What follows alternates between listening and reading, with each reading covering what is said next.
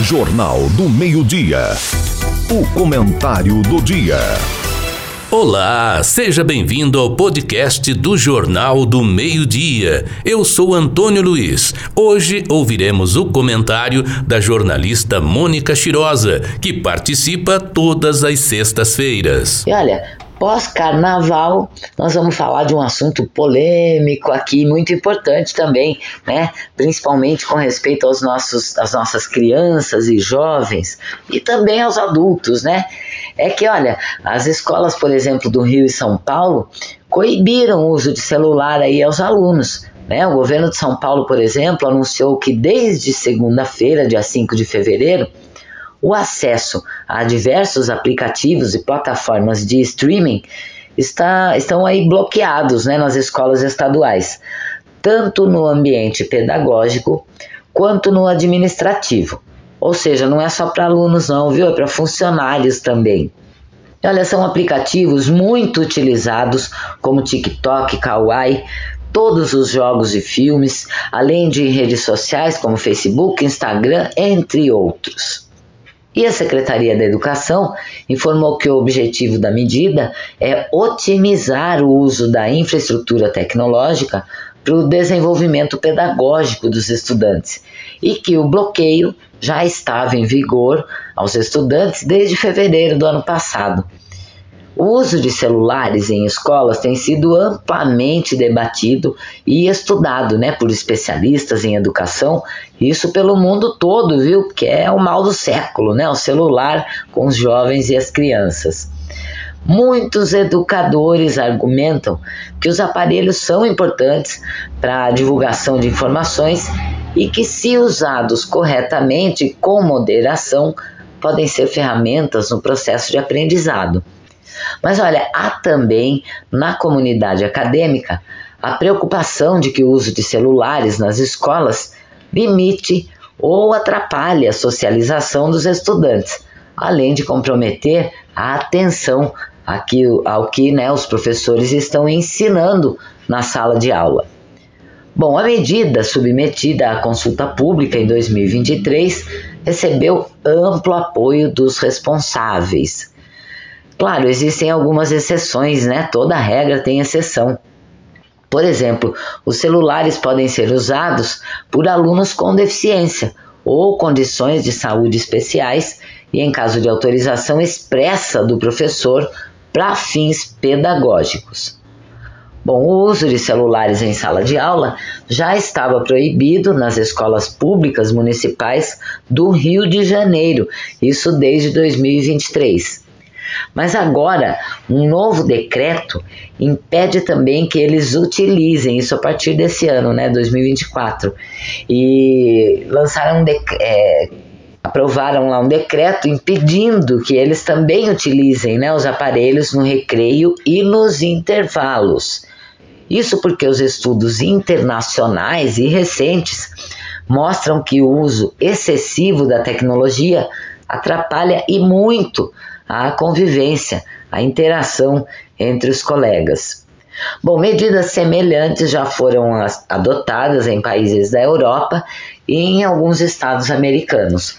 A Organização das Nações Unidas é, para a Educação, a Ciência e a Cultura alerta para esse uso excessivo das telas. Na verdade, essa dependência do celular ou computador já tem até nome é uma doença.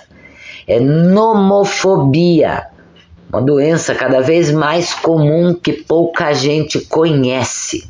Quanto à pessoa que não, é, quando a pessoa não consegue deixar né, o celular, o computador, precisa ter muito cuidado, porque a pessoa pode estar sofrendo de dependência né, do seu dispositivo eletrônico. Estresse, depressão, tristeza, falta de sono, dificuldade de se relacionar são alguns aí dos sintomas da doença. E a nomofobia não está relacionada à quantidade de tempo que se passa no celular. Ela é mais relativa à forma como se utiliza o aparelho. Se o indivíduo começa a ficar muito preocupado com a quantidade de likes e compartilhamentos que as suas publicações alcançam, ele passa a se isolar socialmente né, na vida real. Deixa de aproveitar os momentos para ficar postando selfies e começa a se sentir mais feliz no mundo virtual do que no mundo real. Aí já é sinal de problema. Que a nossa vida tem que ser real, tem que ser olho no olho, conversa, né, interação, a socialização. O ser humano é isso, é um ser sociável. E olha, especialistas alertam que em casos mais extremos, esse comportamento pode até desencadear em uma depressão.